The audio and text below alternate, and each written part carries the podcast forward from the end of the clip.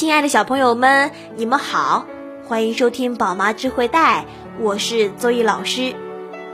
今天我们要接着讲欧布奥特曼宇宙浪客系列。盛夏天空，注意防火。烈日炎炎，气温已经达到了四十摄氏度，城市被一阵阵热浪袭击着。凯手里的冰棍在高温下很快就融化了。天空中突然出现了一个巨大的火球，炙烤着大地。火球的内部似乎有一只怪兽，原来是火之魔王兽。这就是城市异常高温的根本所在。凯必须马上解除这一次的危机。他拿出欧布之环，使用奥特曼和迪迦奥特曼的奥特融合卡片，融合升级为欧布奥特曼重光形态。光之巨人欧布奥特曼登场。欧布奥特曼使用欧布水流对准火球喷射，但是毫无作用。欧布奥特曼又发射斯派利敖光线，仍然是徒劳。欧布奥特曼围绕着火球高速移动，制造出无数个分身。众多分身同时放出斯派利敖光线，可是火球依然没有受到丝毫影响。突然间，火球发出了炙热的光芒。此时，欧布奥特曼胸前的胸灯开始闪烁，是能量不足了。欧布奥特曼决定先将火球推出地球。他将巨大的火球推到宇宙空间后，欧布奥特曼的能量也耗尽了。这时，爆炸声响起，欧布奥特曼像一枚炮弹一样。直直地砸向了地球。欧布奥特曼落在地面后变回了凯，精疲力尽的凯躺在地上，大口地喘着粗气。加古拉抓起凯，将他扔向了对面的墙壁。摔下来的凯昏倒在地。前来搜寻欧布奥特曼的 SSP 队员和色川舅舅发现了昏迷的凯，大家急忙将他带回了 SSP 基地。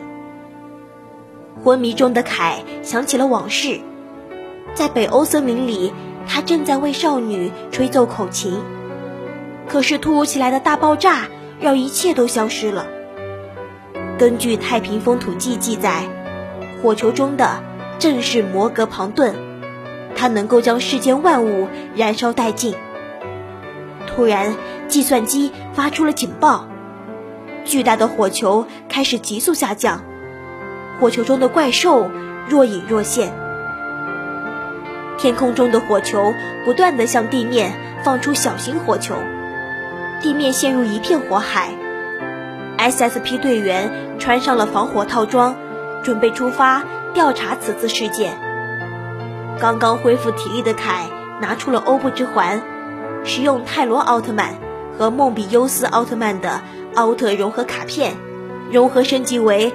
欧布奥特曼爆炎形态开始反击，地面正不断遭受小型火球的攻击。此时，欧布奥特曼现身了。SSP 小组看到安然无恙的欧布奥特曼，激动地欢呼了起来。欧布奥特曼决定先将摩格庞顿的火焰熄灭。欧布奥特曼放出斯特比姆爆球，火球爆炸引起了暴风。熄灭了摩格庞顿身上的火焰，怪兽终于现身了。欧布奥特曼与摩格庞顿展开了激烈的斗争，他们缠斗在一起。欧布奥特曼将拳头塞入了摩格庞顿的嘴里，让他无法吐出火焰。摩格庞顿无计可施，只能站着挨打。爆炎形态的欧布奥特曼力大无穷，他使用飞踢。击中了摩格庞顿，继而抱起怪兽，将他重重地摔向地面。此时，欧布奥特曼决定切换融合形态，由爆炎形态融合升级为重光形态。欧布奥特曼重光形态登场。欧布奥特曼放出绝技斯派利奥光线，耀眼的光线击中了怪兽。被光线击中的摩格庞顿向欧布奥特曼走去。突然，摩格庞顿停住了脚步，随着轰隆的一声，他爆炸后消失在一片火光之中。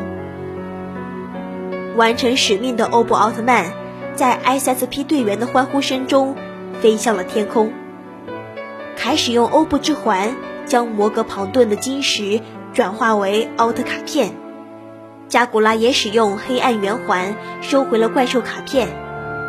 凯一边吃着冰淇淋，一边听 SSP 队员讨论拍摄的视频。趁着他们三人去拿冰箱里的冰淇淋，凯偷偷的离开了。